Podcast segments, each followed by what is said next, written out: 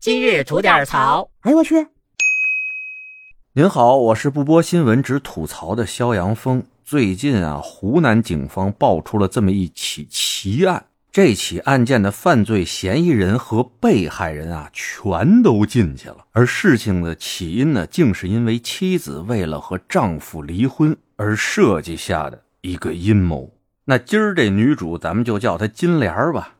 她呢是湖南小镇上的一名女青年，高中毕业以后吧，也就是十七八岁，没考上大学，也就走入社会了。试了几份工作吧，都觉得太累。挣的又少，哎，就不想干了。但这人活着，他总归得花钱呐，自己又没本事挣，这可咋办啊？最后啊，人想出一辙，哎，结婚呢？结了婚，这不就有老公了吗？有老公，不就有人养了吗？想到了就要去做，不到半年时间，人就把这婚给结了。要这么说，这姐们的执行力还是真强。嫁的这位呢，咱就管他叫大郎吧。就是平平无奇的这么一人，而且岁数呢比金莲还大上了不少。但好在呢，家道小康，比金莲他们家那家境啊要好上不少。当初十七八岁的金莲也没见过什么世面，看到大郎的这个家境啊，想到养活自己是没啥问题了，于是啊，眼一闭，牙一咬，哎，就给嫁了。结婚以后呢，刚开始还挺好，但慢慢的啊。当激情退却以后，日子还是平淡的。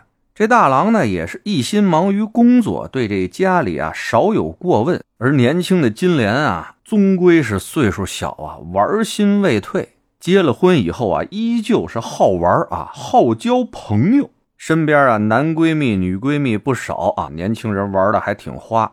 渐渐的呢，就觉得这家呀不是她想要的样子，自己这丈夫呢也不是自己想要的那个人，于是经常在朋友聚会的时候啊念叨这些事情。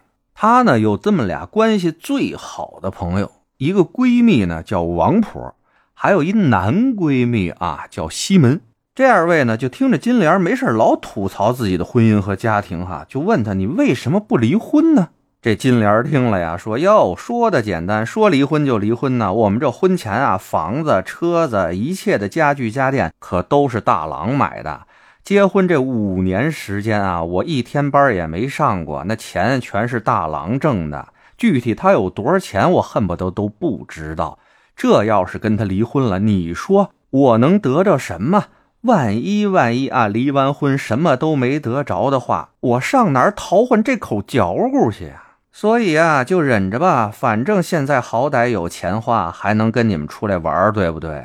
这王婆听了以后吧，微微一笑，就跟金莲说：“哈，如果呀你想离婚，又想多分他点家产的话，也不是不行。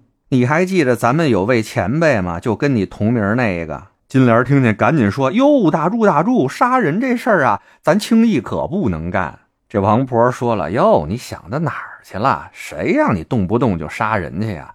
我只是说呀，咱们想办法让这大郎成为一犯罪分子。哎，那你不就合理合法的能跟他离婚，也能够分割他那财产了吗？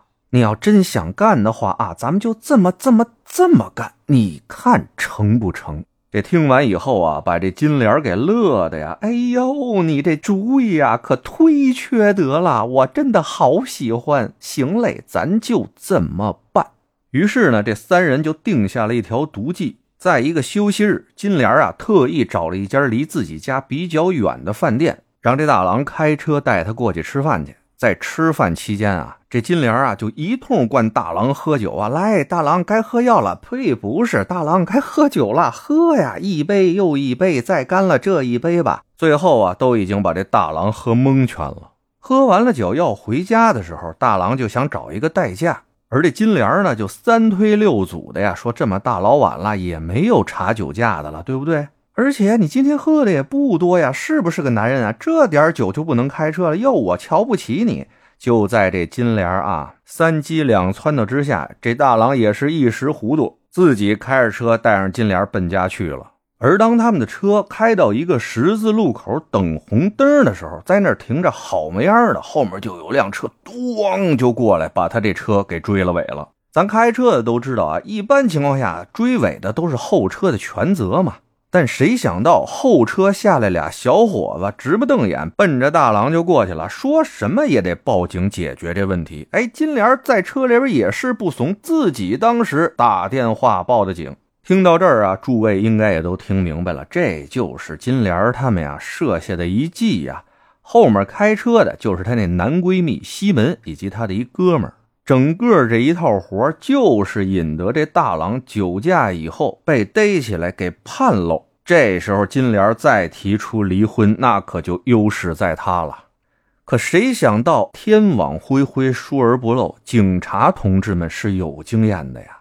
到了现场，问完事发经过，又调取了监控视频，看完以后就觉得这事儿吧，怎么着都有问题。最后经过三推六问吧，也赶上这金莲和西门啊，心理素质也不过关，没两下就都招了。那这事儿到这儿就简单了，个案处理吧。大郎那边定了个醉驾，这金莲和西门这边呢，包括王婆啊，一起定了个寻衅滋事罪。这下得了，两边出来以后，这日子是肯定过不下去了。上法院打起离婚官司来啊！这金莲设计谋害亲夫的事儿，可得算得上是在婚姻过程中的重大过失啊！那本来应该分你三成的财产啊，估计现在连一成都分不到了。这就叫啊，聪明反被聪明误，机关算尽，到头来反送了你卿卿性命啊！